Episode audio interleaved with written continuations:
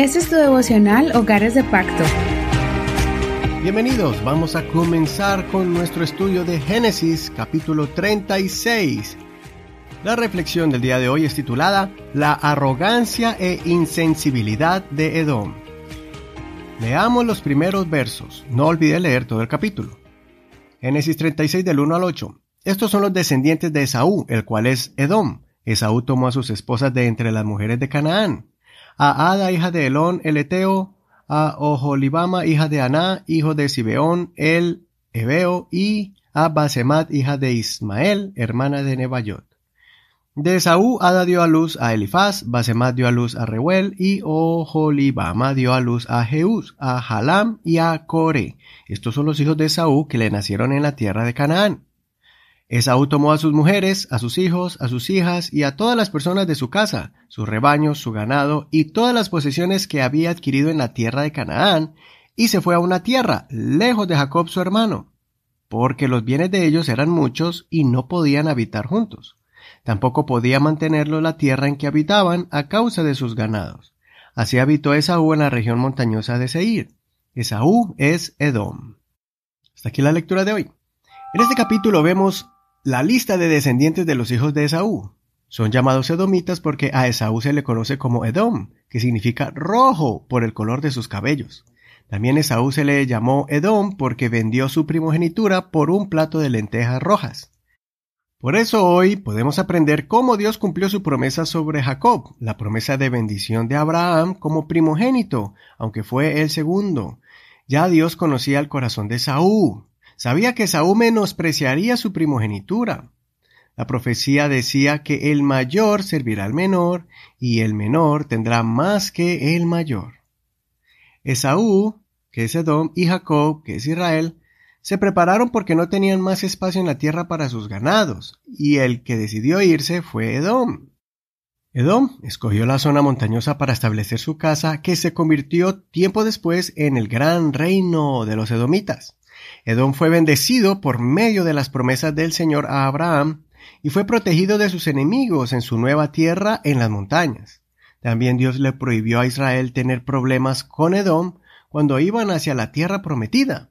Sin embargo, cuando Israel se estableció en su tierra, más adelante tuvieron confrontaciones.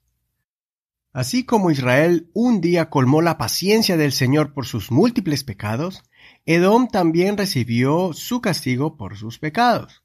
Peor aún, su maldad fue tan grande que el profeta Abdías proclamó que ellos serían expulsados de su tierra. ¿Cuál fue la causa? Su arrogancia, su altivez, pensando que nunca serían eliminados ni despojados de sus casas labradas en la roca. El profeta Abdías en su carta dice en el verso, en el capítulo 1, verso 2 al 4, dice así, He aquí, te empequeñeceré entre las naciones, serás muy menospreciado. La soberbia de tu corazón te ha engañado a ti que habitas en las hendiduras de la peña, en tu morada elevada. A ti que decías en tu corazón, ¿quién me hará caer a tierra? Aunque remontes vuelo como águila y entre las estrellas pongas tu nido, de allí te haré descender, dice el Señor. Y no solo fue su arrogancia y confianza en sí mismo o su poder, sino que también atacaron a Israel y menospreciaron a sus parientes cuando ellos también estaban sufriendo su propio castigo. Dios vio esa mala actitud y permitió que Edom perdiera su tierra. En el versículo 10 al 14 de Abdías dice, Por la violencia hecha a tu hermano Jacob, te cubrirá la vergüenza y serás destruido para siempre en el día cuando te pusiste firme del lado contrario, en el día cuando su poderío fue llevado cautivo por los extraños, y los extranjeros llegaron hasta sus puertas y echaron suertes por Jerusalén, tú también te comportaste como uno de ellos.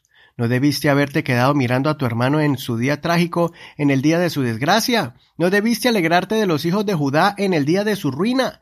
¿No debiste extralimitarse con tu boca en el día de la angustia? ¿No debiste entrar por la puerta de mi pueblo en el día de su ruina? Tampoco debiste mirar su miseria en el día de su ruina. No debiste echar mano de sus bienes en el día de su ruina. Tampoco debiste ponerte en las encrucijadas de los caminos para aniquilar a sus fugitivos no debiste haber entregado a sus sobrevivientes en el día de la desgracia. Hoy en día podemos ver la majestuosidad de las casas, edificios y palacios labrados exquisitamente en la roca. Petra es denominado Centro del Patrimonio de la Humanidad por la UNESCO, un sitio arqueológico visitado por miles de personas cada año, el cual demuestra el avance arquitectónico, construyendo ciudades, cavando en el corazón de las montañas rocosas, sintiéndose poderosos e indestructibles, pero que los nabateos pudieron conquistarlos y expulsarlos. Nunca más el reino de Dom se reconstruyó. Aquí hay dos lecciones. Uno, no confiemos en nuestra propia opinión ni fuerzas, no seamos arrogantes y tampoco menospreciemos a nuestros hermanos. Y dos, seamos compasivos y misericordiosos. Soy tu hermano y amigo Eduardo Rodríguez. Que el Señor escuche tu oración en este hermoso día.